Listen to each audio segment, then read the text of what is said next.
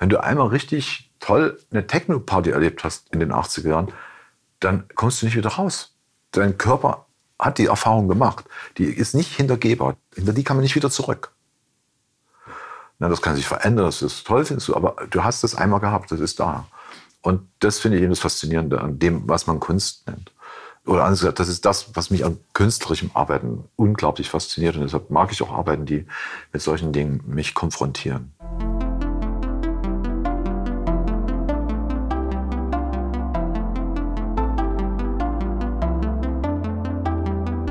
Willkommen zum Podcast Warum gehen, wenn man tanzen kann des Kunstvereins Schichtwechsel. Wir stellen hier Personen mit ungewöhnlichen Lebenswegen vor, die die Gesellschaft durch ihre Arbeit positiv mitgestalten. Mein Name ist Laura Hilti und ich freue mich, dass Olaf Nikolai bei uns zu Gast ist. Diese Podcast-Folge ist eine Kooperation mit der Liechtensteinischen Kunstgesellschaft und dem Kunstmuseum Liechtenstein. Robert Schumann komponierte im 19. Jahrhundert ein Klavierstück, in dem neben den Stimmen für zwei Hände plötzlich eine dritte Stimme auftaucht. Diese sogenannte innere Stimme kann von den KlavierspielerInnen mitgelesen, aber nicht gespielt werden und beeinflusst das Stück, obwohl sie nicht hörbar ist. Der Künstler Olaf Nicolai hat diese dritte Stimme aus der Verborgenheit geholt und sie ins Zentrum einer Performance gestellt. Die Melodie wird während zwölf Stunden von verschiedenen Personen gesummt und gesungen, während die BesucherInnen ein- und ausgehen und zuhören können, solange sie möchten. So werden sinnliche Erfahrungen möglich, die oftmals überraschende Gefühle und Gedanken auslösen. Diese sinnlichen Erfahrungen sind in Olaf Nicolais künstlerischen Werken zentral und verbinden sie obwohl sie sich formell stark unterscheiden und von Performances über Filme bis hin zu monumentalen Skulpturen reichen. Der heute 60-jährige Künstler wuchs in der Karl-Marx-Stadt, heute Chemnitz, in der ehemaligen DDR auf. Er studierte Literatur und Sprachwissenschaft in Leipzig, Wien und Budapest und lebt heute in Berlin. Neben seiner künstlerischen Arbeit unterrichtet er an der Akademie der Bildenden Kunst München. Ich lernte Olaf Nikolai im Dezember bei der Preisverleihung des Karl Tschuka Preises kennen. Der Abend verlief für mich alles andere als erwartet. Olaf, selbst ehemaliger Preisträger und Vorsitzender der Jury, meinte, dass seine lange Rede seinerseits ja vermutlich nicht sonderlich interessant wäre und er stattdessen Iris Trögekamp eingeladen hätte, die uns etwas über die Welt des Hörspiels und der akustischen Spielformen erzählen würde. So entwickelte sich ein vergnüglicher Abend, an dem ich jede Menge über die Geschichte des Hörspiels lernte. Olafs eigenes Stück, mit dem er 2017 den Preis gewonnen hatte, hörte ich mir erst später an. Es war eine Komposition aus Aufnahmen von Demonstrationen und politischen Kundgebungen, aufgezeichnet von Radiokorrespondenten aus aller Welt. Während des Zuhörens lief es mir immer wieder kalt den Rücken hinunter. So viel geballte Hoffnung und gleichzeitig so viel Schmerz und Gewalt waren schwer auszuhalten. Genauso berührt, wenn auch auf ganz andere Art und Weise, hat mich die heute stattfindende Performance Innere Stimme im Kunstmuseum Liechtenstein. Innerhalb Sekunden wurde ich durch das Singen und Summen in einen Zustand kompletter innerer Ruhe versetzt. Die SängerInnen ihrerseits haben mir von trotzartigen Erlebnissen und starken Emotionen berichtet. Es freut mich sehr, dass ich mich nun mit Olaf Nikolai unterhalten darf, der die Rahmenbedingungen für diese außerordentlichen Erfahrungen geschaffen hat.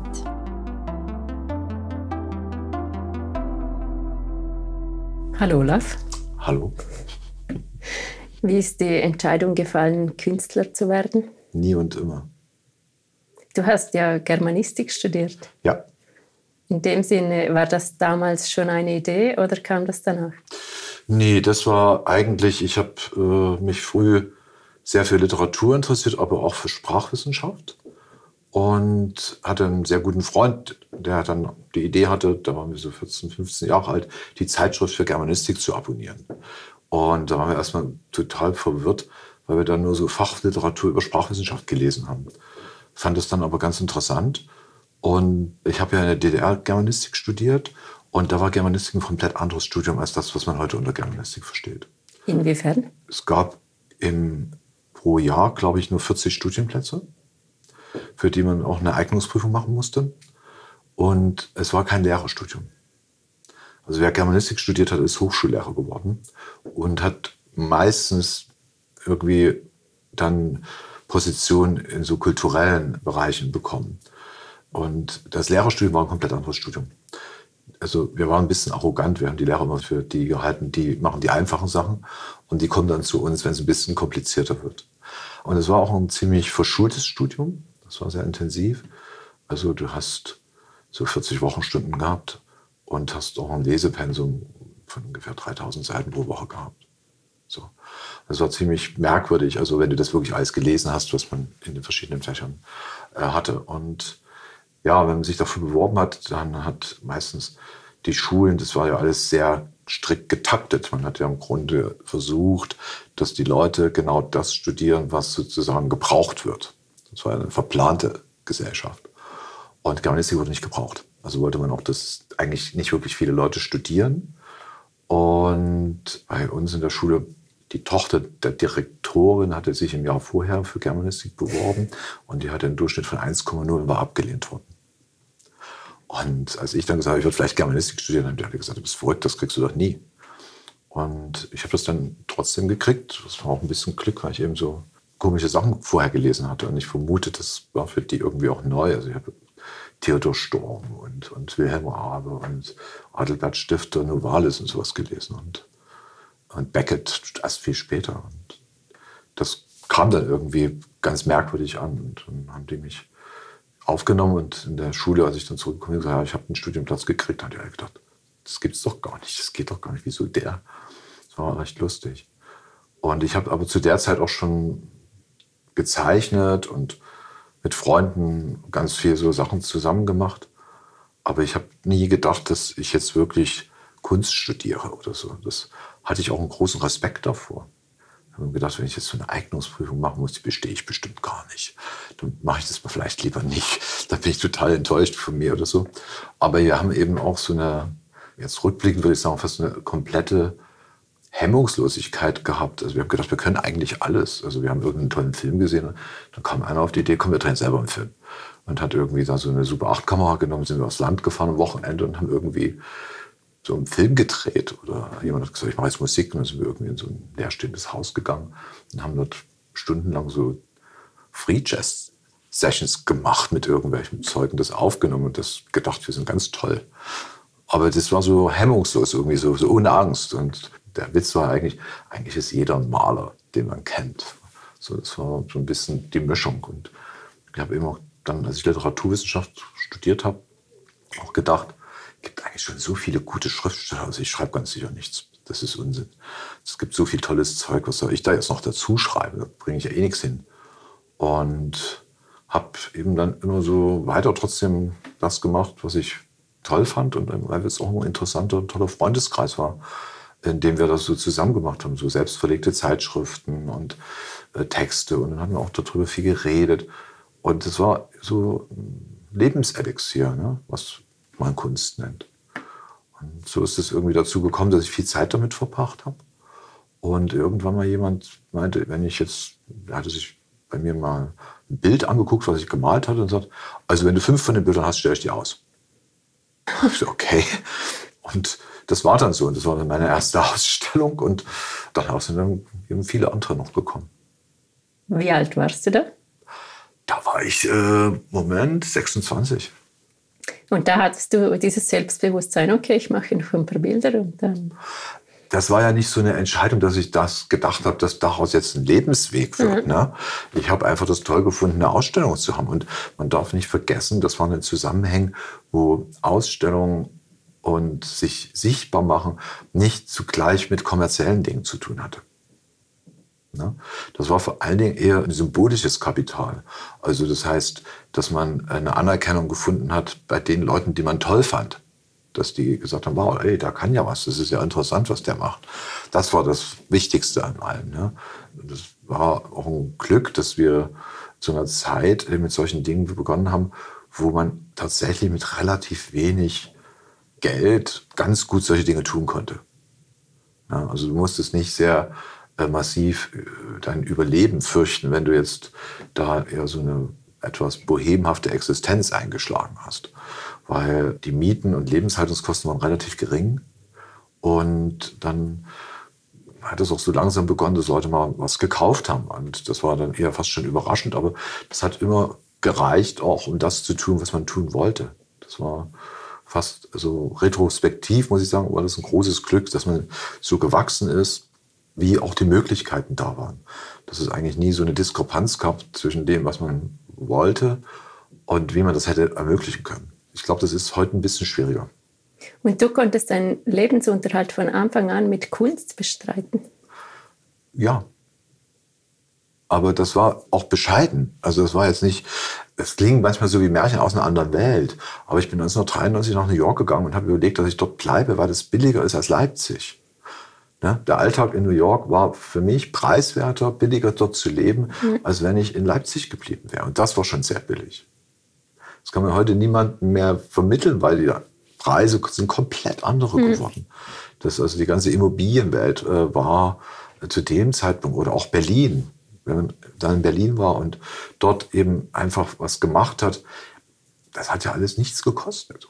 Also das war ja maximal eben Strom, den man bezahlen musste. Und die Miete hat man fast oft einfach gesquattet und dann hat man einfach geguckt und hat dann irgendwie was hingekriegt. Aber das waren alles keine Gelder. Es war ein riesiger Leerstand auch. Und man hat einfach total viel gemacht und jeder hat was gemacht und man hat sich dann gegenseitig auch viel unterstützt. Und das war sehr, schon auch ein bisschen euphorisch und auch ein bisschen blauäugig zu glauben, dass es ewig so bleibt.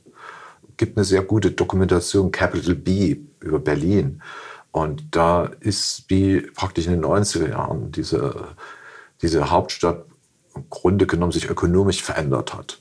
Und wie auch so eine Szene ganz wichtig war für diese Wahrnehmung von Berlin als eine hippe und geile Stadt. Zugleich aber diese Szene eben überhaupt nicht realisiert hat, dass sie ökonomische Voraussetzungen für ihr eigenes Tun bräuchte, die sie sich selbst nicht gesichert hat. Nur ganz wenige Leute haben das gemacht. Also sowas jetzt wie Berghain oder so, ne? dass die sich Geschäfts Modelle und Strukturen geschaffen haben, die sie selbst tragen.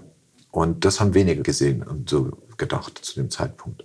Und das ist eben in dieser Dokumentation noch eine sehr lehrreiche Erfahrung, das zu sehen. Und das sind aber sehr, sehr andere Strukturen und Zeiten als die, denen man sich jetzt heute gegenüber sieht. Hat das auch dein künstlerisches Schaffen dann stark beeinflusst, dass eben auf einmal die Mieten teurer wurden? Du lebst auch heute noch in Berlin, ja. oder? Ja, also das natürlich, also wenn du auch ein Studio hast, dass du Grunde genommen dann irgendwie dir ganz andere Räume auf einmal suchen musst und nicht mehr mitten in der Stadt ein Studio hast, sondern irgendwie am Rande der Stadt. Oder dass du eben auch nicht mehr so ganz selbstverständlich in diesen Gegenden, wo du Freunde hattest und mit denen ausgegangen bist, so Orte findest, wo du sagst, wow, da gehe ich heute auch mal hin und guck mal, was da läuft. Das ist sehr, sehr kommerzialisiert. Das ist sehr, sehr durchgestaltet inzwischen. Ne?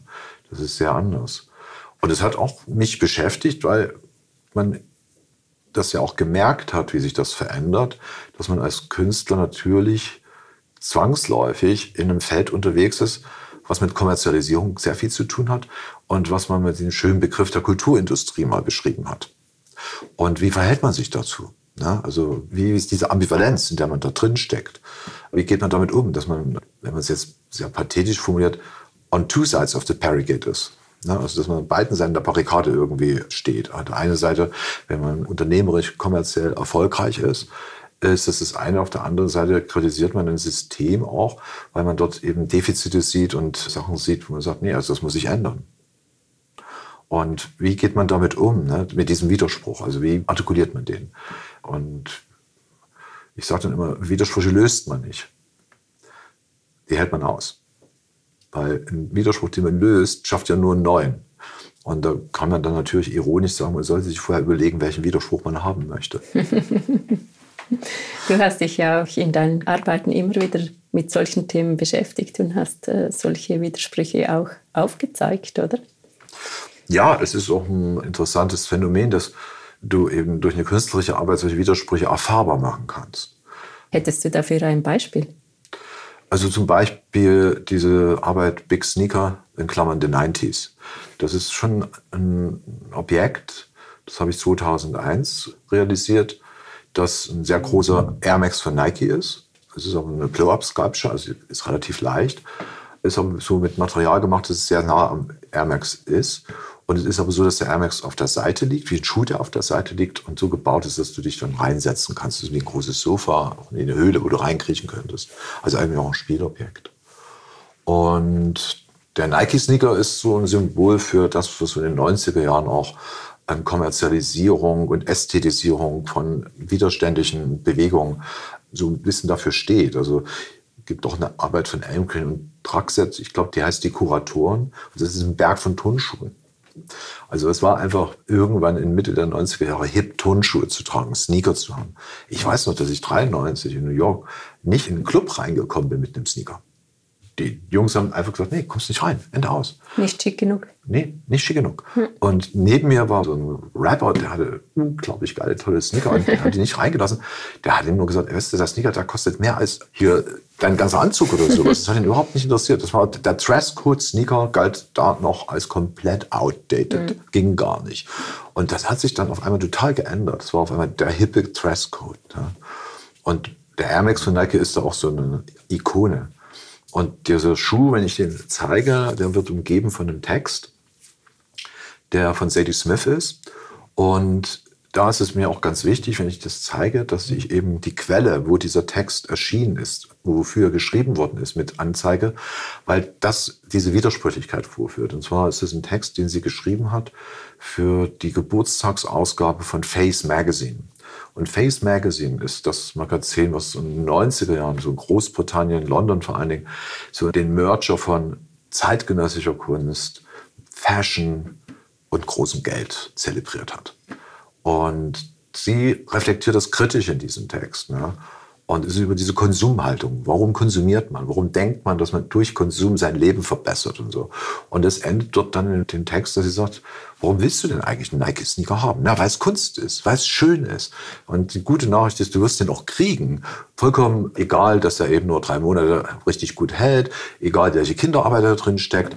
Du wirst ihn kriegen und du wirst ihn lieben. Und Kunst lässt dich so einen Quatsch machen, von zehnmal, neunmal machst du diesen Quatsch, weil es eben halt Kunst ist und Kunst dir dabei hilft. So. Also dieser Widerspruch. Ja. Aber der Text erscheint genau an dem Ort, den sie kritisiert. Also sie trägt zu diesem Zelebrieren dieser Zeitschrift bei, obwohl sie in den Text ganz klar sagt, ich gehe nicht mit euch mit.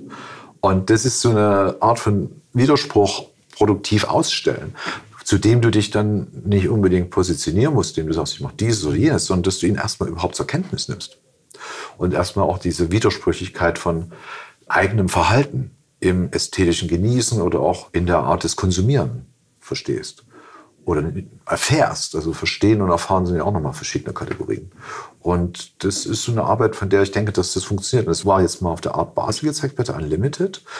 Und die Art Basel macht ja dann immer so ein Daily Review mit Bildern. Und auf dieser Daily Review war dann das Bild, stand alles. Und links daneben war der tagesaktuelle Kurs von Nike. Zufällig, oder? Nee, das ist natürlich Aha, ja, okay. äh, das ist von ja. der Messe. Ne? Ja, und Nike hatte mich auch kontaktiert, die wollten, dass ich das in Nike Town ausstelle. Und da habe ich gesagt, ja, habe ich nicht vor. Ist jetzt nicht der Ort, an dem ich diese Sache sehe. Und habe sie auch darauf aufmerksam gemacht, dass dazu ein Text gehört, der sie kritisiert. Habe ich gesagt, das ist gar kein Problem, können wir gerne machen. Ja, also die Vereinnahmung dann wieder. Ja, also Kritik schafft ja eine Credibility für ein ja, Produkt. Ja, ja. Ne? Und das ist ja noch eine ganz andere Geschichte. Das erlebst du ja, oder hat man den letzten Jahren noch so massiv erlebt, wie sehr progressive Statements Werbemessages werden. Was meinst du konkret? Also ganz klar diese Frage, dass Models nicht mehr einfach nur schlank und eine super Figur haben sollten, sondern dass es auch andere Models gibt. Ne? Mhm. Und auf einmal tauchen ganz andere Models auf. Das ist seit einem Jahr vorbei weil sich das nicht eingelöst hat kommerziell. Ja. ja also die gehen wieder gerade alle zurück ja, zu den ja, klassischen Models. Und äh, aber erstmal haben sie gedacht, dass das so ein starker moralischer Druck ist, dass das für die Konsumenten wichtig ist, dass sie sich dort anders widerspiegeln können. Und haben das dann einfach mal gemacht, weil sie dachten, das funktioniert. Ähm, hat nicht ganz so funktioniert, wahrscheinlich. Sonst würden sie wahrscheinlich das jetzt nicht verändern. Aber auf alle Fälle merkt man das sehr stark. Oder du hast natürlich auch so ein Che Guevara schick, ne? also so, so Ikonen für sogenannten antiimperialistischen Kampf auf einmal auf den besten Konsumprodukten äh, da zirkulieren, also die einfach nur dafür sorgen, dass noch mehr umgesetzt wird.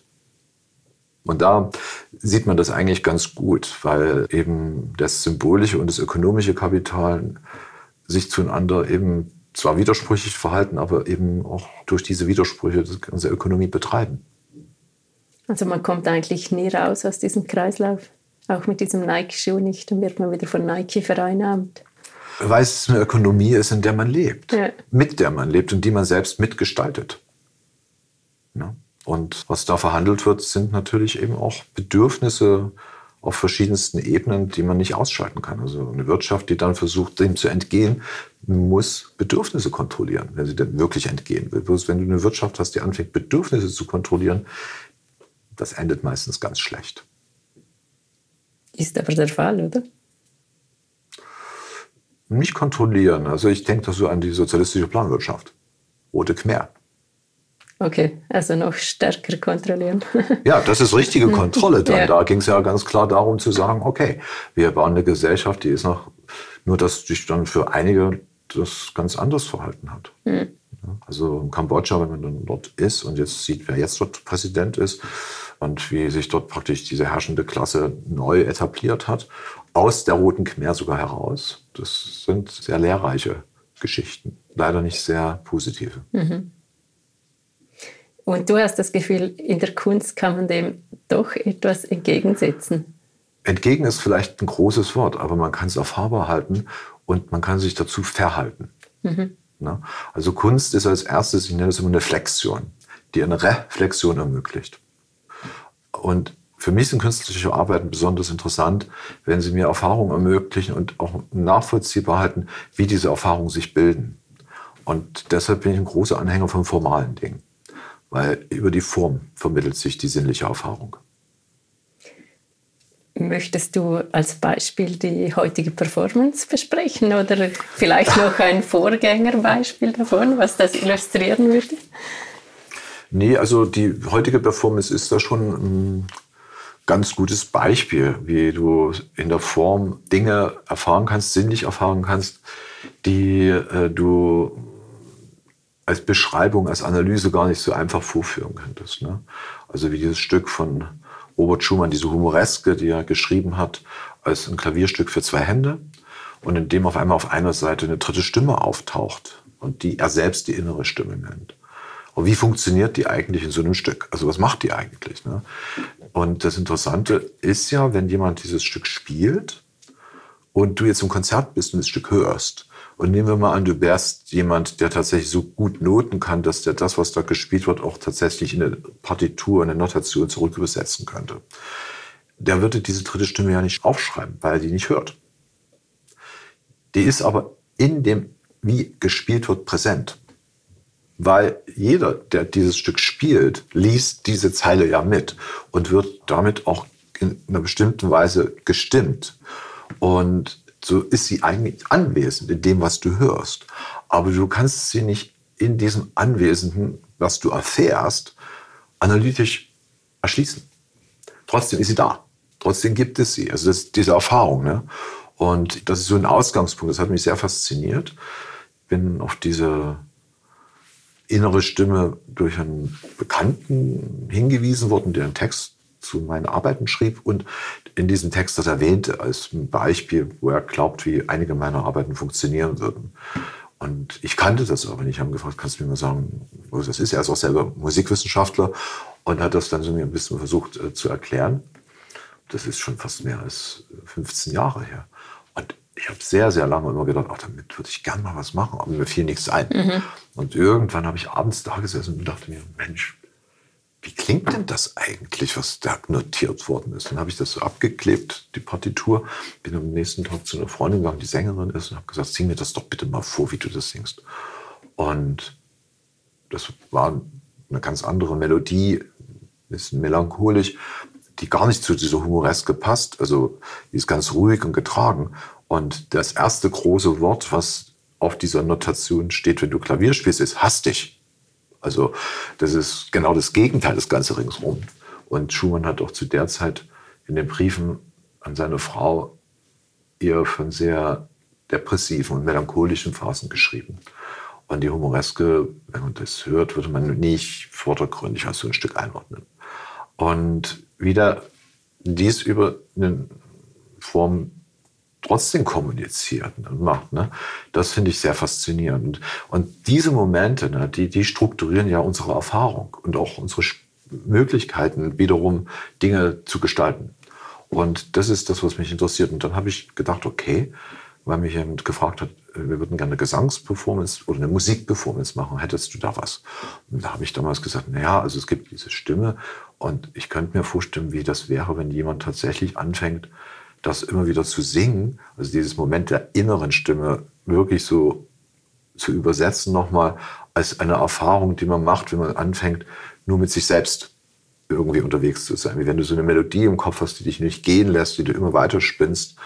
Und wem begegnet man denn eigentlich, wenn man nur mit sich selbst zu tun hat? Begegnet man da wirklich irgendwie so einem Ich? Oder begegnet man da gar nichts? Oder ganz viel Zeug, was einem so durchfährt? Und das habe ich dann vorgeschlagen und dann haben die es war eine Gruppe von Kuratorinnen, die das organisiert hat, gesagt, das machen wir.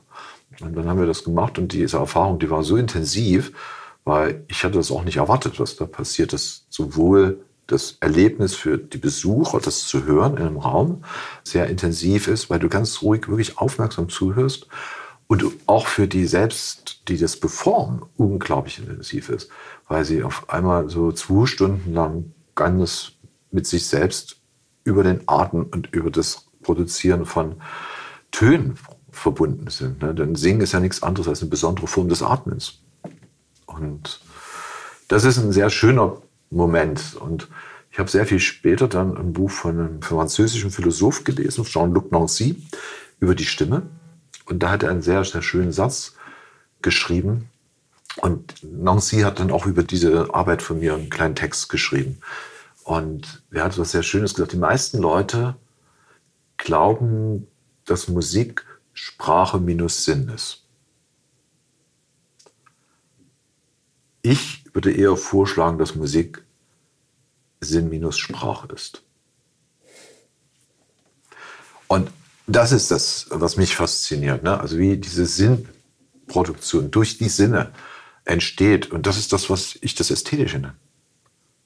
Deshalb ist für mich Kunst eigentlich äh, so eine Primärproduktivkraft. Die liegt am Anfang. Von was? Von allem, was du tust. also dem wird alles das verhandelt, worauf alles andere als Erfahrung und Handlung aufbaut. Ne? Also in der Kunst kannst du sozusagen wie in so einem Nukleus nochmal neue Verhandlungen vorführen, die erstmal auch nur Szenarien sind, die man auch fiktionalisieren kann. Ne? Wie in der Literatur. Also eine sehr faszinierende Figur für mich ist Georges Perec, der einfach mal einen Roman schreibt ohne E. So, das heißt, er macht sich im Grunde genommen ein Raster, ein symbolisches, wo er sagt, jetzt gucke ich mal, was passiert, wenn ich mit diesem symbolischen Raster was ausdrücke. Verändert sich dann die Möglichkeit, eine Handlung zu beschreiben? Gibt es andere Handlungen? Oder welche Handlung gibt es? Ne? Und damit hast du einmal ein Szenario eingeführt, das kann auch durchaus kommerziell produktiv sein. Indem du sagst, oh, jetzt mache ich aber mal ein Produkt, von dem keiner weiß, dass er das wollte. Aber alle wollen es dann. Weil es dir einfach so eine neue Erfahrung gibt. Und das hast du ja in der Musik ganz massiv. Die ganze Geschichte der Popmusik lebt davon. Dass du permanent sinnlich neue Erfahrungen konstruierst und herstellst, die so der Form niemand für möglich gehalten hat. Und sagt, boing, wenn du einmal richtig toll eine Techno-Party erlebt hast in den 80er Jahren, dann kommst du nicht wieder raus. Dein Körper hat die Erfahrung gemacht. Die ist nicht hintergehbar. Hinter die kann man nicht wieder zurück. Na, das kann sich verändern, das ist toll, findest du, aber du hast es einmal gehabt, das ist da. Und das finde ich eben das Faszinierende an dem, was man Kunst nennt. Oder anders gesagt, das ist das, was mich an künstlerischem Arbeiten unglaublich fasziniert. Und deshalb mag ich auch Arbeiten, die mit solchen Dingen mich konfrontieren. Hier sind es jeweils zwei bis vier Personen, die ja. im Raum sind und singen, nicht ja. unbedingt zusammen. Also sie können eigentlich machen. Das kann sich ergeben. Ne? Ja. Es gibt manchmal äh, Personen, die dann fast symbiotisch für eine kurze Zeit und dann wieder getrennt sind. Und die Anzahl der Personen hängt ein bisschen von der Größe des Raumes ab. Weil diese Stimmen, also sie müssen die Kraft haben, auch diesen Raum ein bisschen zu bevölkern und in ihm präsent zu sein. Und wenn du einen sehr großen Raum hast und die Akustik ist nicht so besonders gut, dann wirst du mit ein, zwei Stimmen, hast du da nicht viele Möglichkeiten. Bei dreien, also jetzt hier im Museum in Liechtenstein, ist ein sehr trockener Raum und da sind drei Leute toll und vier sogar sehr gut.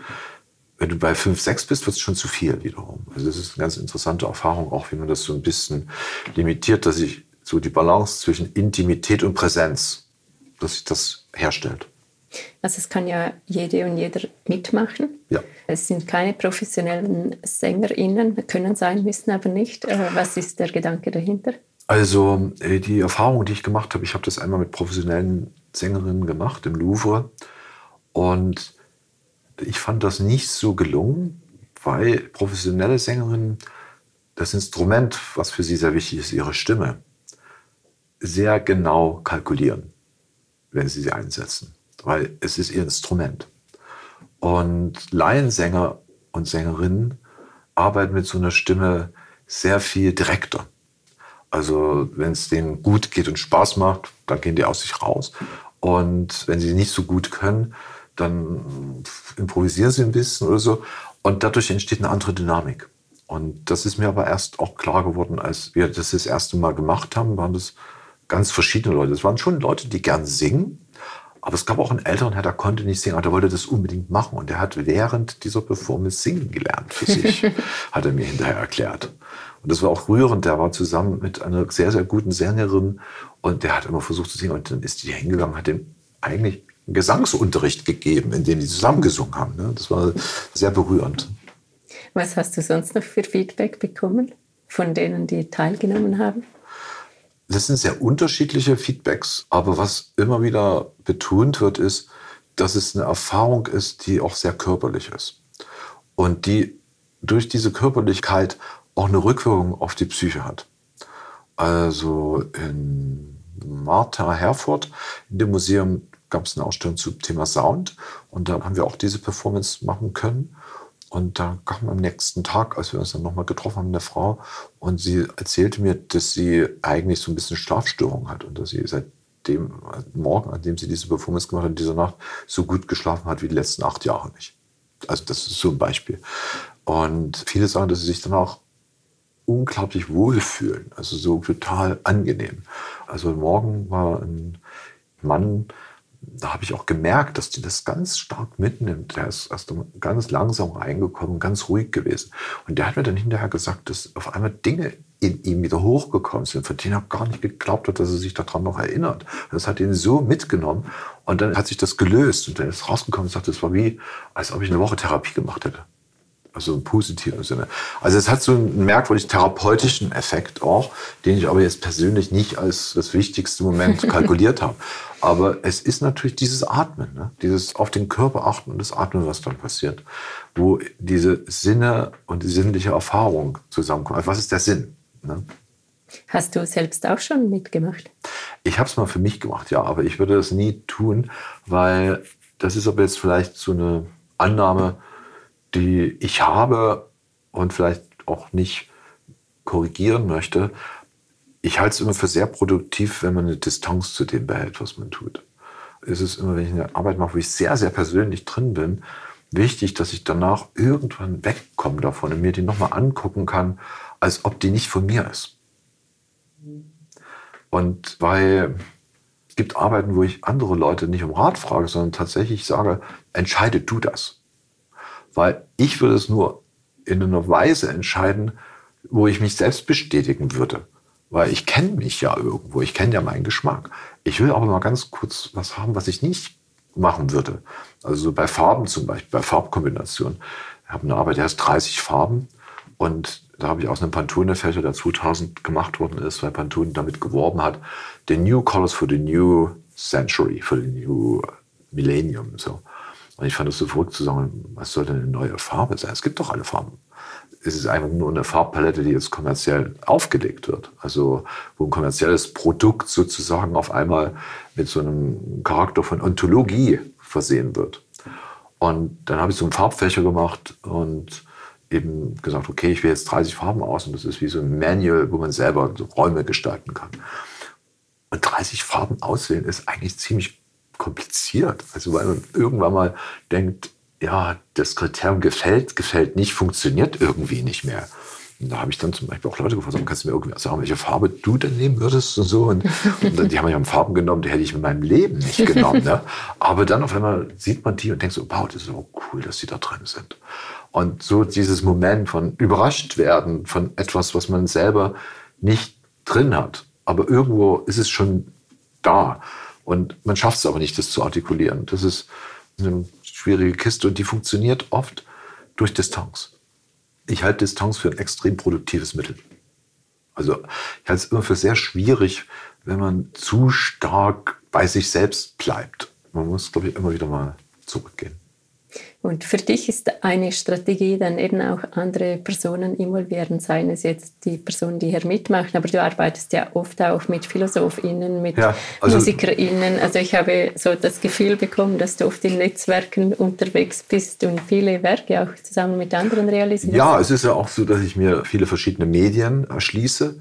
Und ich bin ja kein Spezialist in den Medien. Also zum Beispiel, als ich diesen Film gemacht habe, der zwar nur zwölf Minuten lang ist, Rodakis ist ein Film über, wie funktioniert eigentlich Erinnerung oder wie funktioniert eigentlich die Behauptung von Realität. Also ein Dokumentarfilm, der das Dokumentarische als eine Form des Fiktionalen vorführt. Oder das Dokumentarische als ein Modus des Fiktionalen. Und als ich das angefangen habe, hatte ich gar keine Ahnung vom Filme machen. Ne? Da habe ich dann so einen Kameramann gefragt, den ich toll fand, ob er mir helfen würde. Und der hat mir dann alles so langsam erklärt, beigebracht. Da ging es schon mal um die Frage, wie wollen wir denn eigentlich drehen? Wollen wir digital drehen? Wollen wir auf Film drehen? Wollen wir 18 oder 35 Millimeter drehen? Also, und dann beschäftigst du dich damit erstmal und guckst, was sind die Unterschiede? Und dann gehst du irgendwie ins Kino und da habe ich mir nochmal 70 Millimeter Filme angeguckt, die tatsächlich auf 70 Millimeter projiziert werden, auf 70 Millimeter Leinwände. Und dann siehst du auf einmal unterschiedliche Farb Räume und ganz andere Konturen und Schärfen und merkst, ah, das funktioniert so. Und wenn ich mir jetzt das Digitale mhm. angucke, ist das so. Und dann kann ich wieder Entscheidungen fällen und sagen, okay, da würde ich gern das tun. Aber das geht eben nur, weil mir Spezialisten helfen. Und das mache ich dann bei fast allen Sachen, wo ich was nicht kann, dass ich dann versuche, mit Leuten zusammenzuarbeiten, die sehr, sehr gut sind und eigentlich so Szenen schaffe, in denen die auch zum Teil dann agieren. Also das größte Projekt, wo ich sowas gemacht habe, das heißt Escalier du Chant. Und da habe ich Komponistinnen eingeladen, Kompositionen für A cappella zu schreiben, maximal für drei Stimmen. Und das einzige Kriterium war, dass die Komposition ein Lied sein soll, zwischen drei und fünf Minuten Länge. Und der Ausgangspunkt soll etwas sein, was für die Person als eine Art Daily News wichtig war. Ich habe nicht definiert, was eine Daily News ist. Also ich habe praktisch wie so eine Art Regelwerk aufgestellt. Und die haben praktisch dann diese Regeln angewandt. Und interessanterweise haben manche Komponisten und auch eine Komponistin gar nicht sich auf die tagesaktuellen politischen Ereignisse bezogen, sondern auf sehr persönliche Ereignisse, die an einem Tag passiert sind, die für sie die News waren, ne? das Wichtigste irgendwie in der Familie, was gerade passiert ist. Und mich hat natürlich interessiert, wie übersetzt man sowas in Musik? Und gerade wenn du das nur mit der Stimme machst und nicht instrumentierst. Und wirklich die tolle Erfahrung war, dass nur ganz wenige den Text dafür benutzt haben, sondern die haben das wirklich in den musikalischen Strukturen versucht zu artikulieren und haben praktisch eine ganz andere Art von semantischer Transmission vorgenommen. Und das ist natürlich dann auch interessant, wenn du über politische Kunst redest oder politische Musik. Wo ist denn das Politische in der Musik? Ist das tatsächlich die Message, die man durch den Text mitnimmt? Oder ist das vielleicht auch ein Klangereignis, was dich auf einmal ganz anders tunt und ganz anders justiert? Emotional. Ne? Und das war eine ganz tolle Erfahrung. Da sind 52 Kompositionen entstanden Und die Sänger, das sind die Stuttgarter neuen Vokalsolisten, mit denen ich da zusammengearbeitet habe, haben das immer in einem Museum an einem Sonntag, den letzten Sonntag in einem Monat, über ein Jahr lang performt, aber ohne Ankündigung wann. Nur das war klar an dem Tag. Und sie haben das auch so performt wie jemand, der eigentlich ein Zuschauer, ein Besucher im Museum ist. Und dann einfach anfängt zu singen. Und das war eine tolle Erfahrung. Das hat unglaublich viel gebracht. Und das war auch so schön, weil nach den zwölf Monaten hatten die einmal so eine Fangemeinde. Also da dann nach zwölf Monaten auf einmal zum letzten Tag, da haben wir dann angekündigt, wann sie kommen, weil wir dann da so eine anderthalb Stunden alles zusammen mal versucht haben vorzuführen. Da kamen 150, 200 Leute und die haben zum Teil auf einmal uns so Sticks mitgebracht mit Aufnahmen, die sie gemacht hatten von dem. Und fast alle, die ich gefragt habe, hatten vorher nie was mit neuer Musik zu tun. Wenn ich die in einem Konzert für neue Musik geschickt hätte, hätten sie wahrscheinlich gesagt, ja, weiß ich jetzt nicht, so ist nicht meins. Und auf einmal fanden die das auch ganz toll, selbstverständlich, so eine klare Erfahrung zu machen. Und es war ja auch ganz vielfältig. Ich hatte da Leute vom Free Jazz eingeladen. Ich hatte doch klassische neue Komponisten, hatte Techno-Leute eingeladen, Mika Weine von Pansonic, Elliot Sharp, aber auch Georg Friedrich Haas oder Lisa Lim oder Jennifer Walsh. Und das war wirklich irre. Und das war eine ganz tolle Erfahrung. Also es war ein sehr komplexes Unterfangen, ne, weil du Grunde genommen wie ein Intendant, ein Regisseur und ein Bühnenbildner und dann noch ein Buch gestartet und einmal arbeiten musst. Weil wir haben für jedes Lied noch ein Heft gemacht, dass jemand auch nachlesen konnte und sehen konnte, wie sind die Notationen. Und dann gibt es auch eine Webseite, da kann man auch alles nachhören. Ja, und da entstehen eben solche doch komplexeren Sachen. Ist auch spannend, wie eigentlich Begegnungen entstehen durch diese Aktionen oder Performances, ja. die es sonst nicht gegeben hätte, oder? Ja, total. Aber es gibt eben auch Dinge, die genau gegenteilig sind. Also Objekte, die ganz klein sind und die überhaupt nichts mit irgendwie einer Kollaboration zu tun haben. Zum Beispiel? Äh, es gibt ein ganz kleines Objekt, das bezieht sich auf eine Türklinke. Und zwar Ludwig Wittgenstein hat ja das Haus für seine Schwester gestaltet in Wien. Es ist heute die bulgarische Botschaft. Und es gilt als so ein Werk, was sehr viel Aufmerksamkeit bekommen hat, weil man natürlich angenommen, Wittgenstein entwirft ein Haus. Also das hat doch bestimmt was mit seiner Philosophie zu tun. Und es gibt eben da die Türklinken auch. Und die sind tatsächlich dann, glaube ich, in den 50er oder 60er Jahren von Ottel Eicher, von einem Designer praktisch für eine Firma so nochmal aufbereitet worden, dass man die auch als Produkt hat. Und die sind ganz einfach, weil die sind praktisch ein Metallstab, der am Ende rund ist. Und natürlich hat die Firma die Türklinke so gestaltet, dass am Ende diese Rundung der halbe Durchmesser ist. Also ganz funktional. So, das Lustige ist, wenn du dir die Originaltürklinke anguckst, es ist nicht der halbe Durchmesser. Es ist ein Durchmesser, der nicht rational ist, sondern der sich praktisch in die Hand schmiegt. Und Wittgenstein nennt das die sehende Hand. Und ich habe dann ein Objekt gemacht, wo diese beiden Rundungen zusammenkommen. Auf der einen Seite hast du den halben Radius, auf der anderen Seite hast du den Radius den Wittgenstein. Das ist ein Handschmeichler. Und du kannst das permanent beim Spielen in der Hand das sehen, was du da siehst, rausfinden. In welchem Kontext hast du das gemacht? Das war eine Edition. Also es okay. war jemand, der wollte gerne eine Edition haben und da habe ich ihm vorgeschlagen, ich würde das gerne mal als Edition ja. machen. Und hat gesagt, das ist toll. Und da haben wir das eben, weil die Türklingen auch ursprünglich mal aus Messing sein sollten, haben wir das eben aus dem Messing gemacht, so ein kleines Objekt, was genauso wäre, als wenn du hinten an der Türklinge das abgeschnitten hättest von dem Original im Haus und von dieser Firma und das dann zusammengebracht hättest. Initiierst du auch selber Projekte oder wartest du einfach auf Anfragen und nee, schaust, was nee, passiert? Nee, nee, ich mache auch selber Projekte, ja. Also vieles sogar. Aber es ist oft so, dass mich jemand einlädt und denke mir, oh gut, das Projekt würde jetzt dahin passen. Mhm. Dann sage ich, ich würde gerne das und das machen. Ja. Aber es ist schon so, dass es immer gut ist, wenn man eine Einladung bekommt, wo man merkt, okay, mit der Struktur sind Dinge möglich. Aber zum Beispiel dieser Film, den ich gemacht habe, den habe ich komplett selbst mir ausgedacht und finanziert. Nicht wissen, dass Filmfinanzierung auch eine ziemlich verrückte Geschichte ist. Ich habe zum Glück äh, dann eine Förderung bekommen, weil sonst wäre ich komplett dagegen den Baum gerannt. Also das war sehr naiv auch. Aber das war zum Beispiel ein Projekt über ein Haus auf einer Insel, von dem mir jemand erzählt hatte. Und da bin ich da hingefahren, habe das gesehen, habe das ein bisschen studiert und habe sehr, sehr lange nicht gewusst, was ich machen könnte. Und dann habe ich gedacht, okay, also ich würde wahrscheinlich irgendwie einen Film machen wollen. Und dann habe ich daran angefangen äh, zu arbeiten, habe das dann realisiert. Und während ich den Film realisiert habe, gab es dann eine Einladung, das ist ein Haus auf einer Insel vor Athen, in Egena, von einem Bauern, der eben ein Haus gebaut hat, von dem Le Corbusier und Siegfried Gideon dann so behauptet haben, das ist eigentlich der Modernismus. Der hat den Modernismus intuitiv vorweggenommen. Und da gibt es relativ viele interessante Zusammenhänge, warum das da passiert. In den 20er Jahren eben der internationale Stil sehr an die Kritik gerät, weil er so lokale Traditionen nicht mit reflektieren würde. Und für Corbusier und Gideon, der sein Sekretär war, ist es total wichtig zu der Zeit, zu begründen, dass dieses neue Bauen nicht irgendwie nur ein Hirngespinst ist, sondern dass es eine Tradition hat, dass es irgendwo herkommt.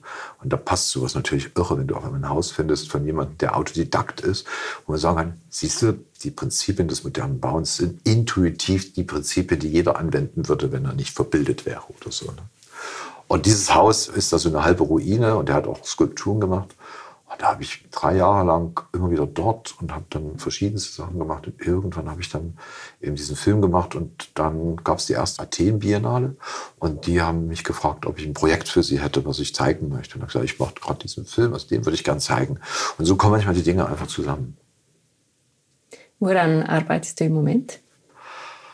Also es gibt gerade eine Sache, wo ich mich auch ein bisschen schwer tue. Da geht es um Pier Paolo Pasolini. Der hatte ja einen runden Geburtstag und da gab es auch relativ viele Ausstellungen. Und ein Freund von mir in Rom, der das Museum der Stadt Rom, das Makro leitet, hat eine Ausstellung von sehr vielen zu Pasolini gemacht und hat sich dann einem bestimmten Aspekt gewidmet.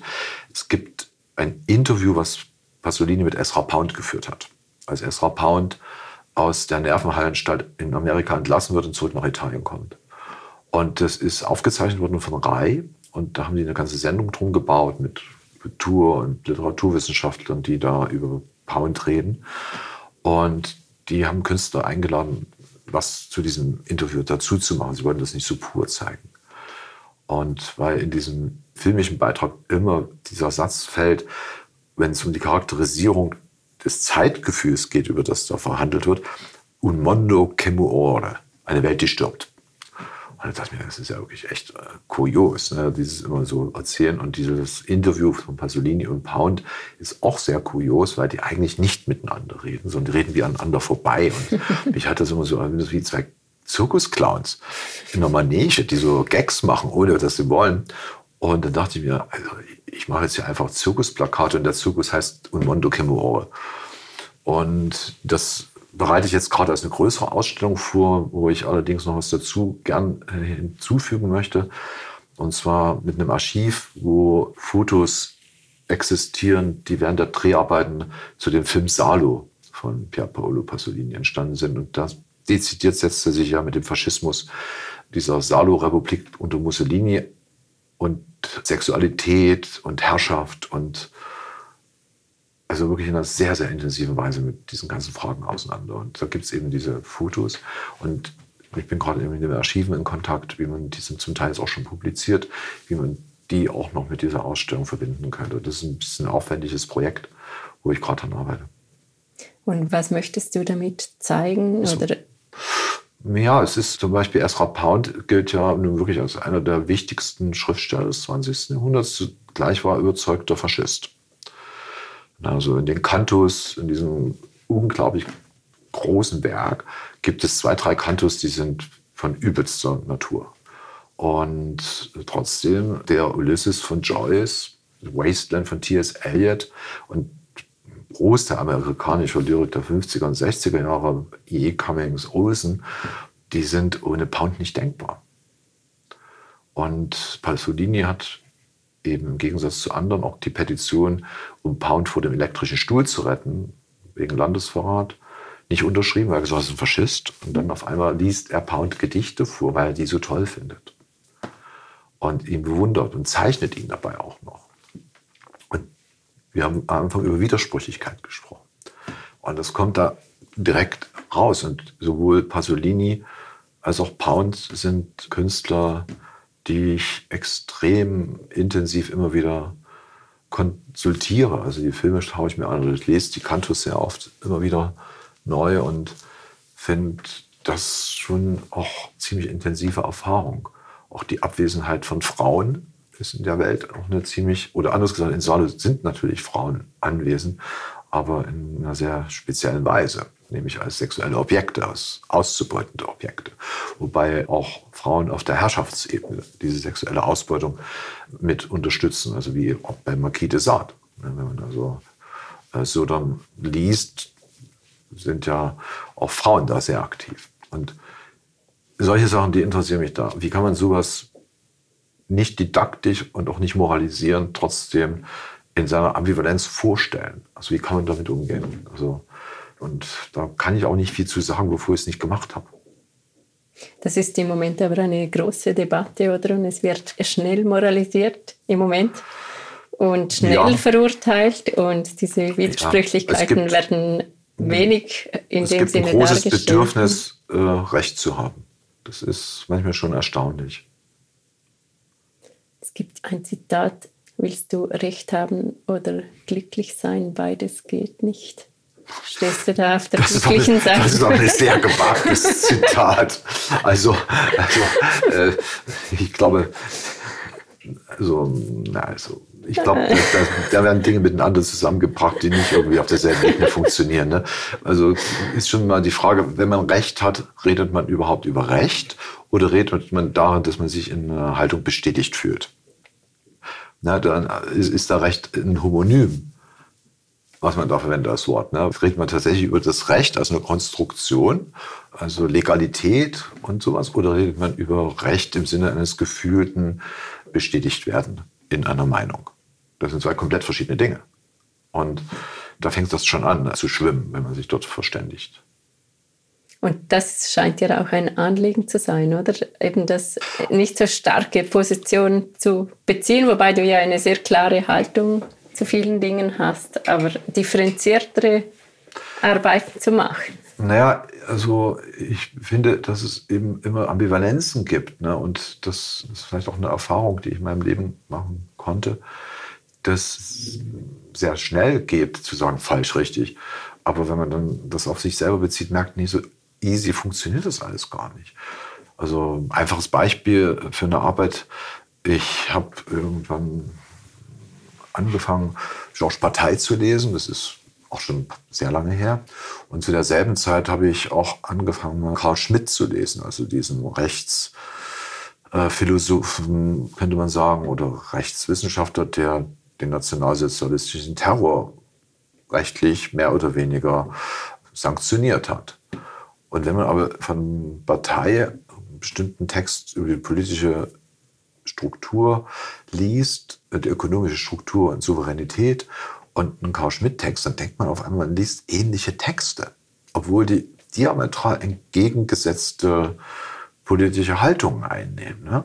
Und ich habe dann ein Buch Publikationsvorschlag gemacht, heißt Rücken an Rücken. Das heißt, auf der Vorderseite ist der eine Text, auf der Unterseite ist der andere Text. Und so geht das Buch aber durch. Also, dass du irgendwann mal hin und her schwankst und nicht mehr genau weißt, in welchem Text du bist. Und weil diese Struktur und der Argumentation und auch der Art, Dinge in so bestimmte Formeln oder bestimmte Muster zu bringen, auch der Transgression, ne, des Ausnahmezustands als was ganz Besonderes, in beiden so aufscheint. Und das einfach mal vorzuführen und zu verunsichern. Also das war mir eigentlich viel wichtiger, als eine klare Haltung einzunehmen. Macht dir deine Arbeit Freude? Ja. Also man kann das nicht tun, wenn man keine Freude daran hat. Warum nicht? Weil ich glaube, das wäre ein ganz schöner Masochismus. also äh, anders gesagt, man muss sich ja auch motivieren, Dinge zu tun. Und ich unterrichte auch und eine der Dinge, die ich als erstes versuche, jemanden, der sich bewirbt, um Kunst zu studieren, auch zu sagen, das ist eine Entscheidung, wo man auch sehr klar sein muss, dass man manchmal auch sehr einsam ist und nicht genau weiß, warum man jetzt was macht und auch nicht erfahren wird von jemandem sofort, dass das gut oder nicht gut ist und wo man einfach irgendwie durchgehen muss. Und wenn man sowas nicht mit Momenten von Freude und positiven Erfahrungen verkoppeln kann, dann ist das eine ziemlich triste Kiste. Also dann ist es ziemlich hart. Und es ist toll, wenn man auf einmal was macht, sich das vorstellt und dann ist das da. Und dann guckt man sich das an und denkt so, wow, das ist ja toll. Also wenn man selber so denkt, oh, das ist ja schön, hätte ich das mal gemacht. Und das, nee, das hast du gemacht. das ist schon ein Moment, was auch dann was mit Glück zu tun hat. Ne? Also wo man dann einfach so denkt, wow. Also jetzt zum Beispiel bei der inneren Stimme, diese Performance, jedes Mal, wenn das zu Ende war, habe ich immer gedacht, wow, das ist wirklich schön. Also für mich. Ne? Und, und wenn dann dort hier noch ihre sehr intensiven und positiven Dinge schildern, also dann bist du irgendwie auch manchmal glücklich. Ich finde das ganz gut. Das habe ich mich sowieso gefragt, wenn man so über dich recherchiert, dann heißt es der bekannte Künstler und so weiter. Und dann klingt es nach seiner Biografie, die sich vielleicht von selbst fast ergeben hat, was natürlich nicht der Fall ist. Aber ich habe mich gefragt, eben gab es auch Momente, wo du, keine Ahnung, den Glauben verloren hast an deine Arbeit oder wo die Einsamkeit sehr groß wurde? Oder war für dich der Weg immer so richtig und klar und hast du immer daran geglaubt? Also ich habe schon immer daran geglaubt und das ist jetzt komisch, das hängt aber nicht mit mir selbst zusammen, sondern Arbeiten von anderen Künstlerinnen zu begegnen, ist echt eine tolle Sache. Und ein tolles Bild zu sehen, das rettet manchmal den ganzen Tag. Also anders gesagt, ohne Kunst wäre für mich ein Leben kompletter Unsinn. Also ich kann mir einfach gar nicht vorstellen, wie man ohne Kunst leben kann. Also Musikstück zu hören, ne? also egal welche Art von Musik, ein tolles Bild zu sehen oder irgendwie eine Erfahrung zu machen, ästhetischer Art, die dich berührt, das hilft unglaublich. Ne? Und schon die Erfahrung ist es. Also natürlich hast du Momente, wo du irgendwie ganz woanders bist und total durch bist und überhaupt nicht weißt, aber dann gibt es auf einmal diese Erfahrung. Das heißt nicht, dass du selber das herstellen musst. Du kannst dich auch an dem erfreuen, was andere gemacht haben. Also wo du einfach dir eine Klaviersonate anhörst oder einen tollen Song oder einfach dir sich sehr mag ein Carpaccio-Bild anguckst und denkst so, wow. Und das ist toll. Das ist schon was sehr, sehr Schönes, wenn das gelingt. Aber es gibt schon Momente, wo du auch äh, wo ganz anders bist. Nur habe ich das große Glück, dass ich irgendwie immer merke, dass die Kunst tatsächlich eine Retterin ist. Ein wunderschönes Schlusswort. Herzlichen Dank, Olaf, für dieses Interview. Bitte.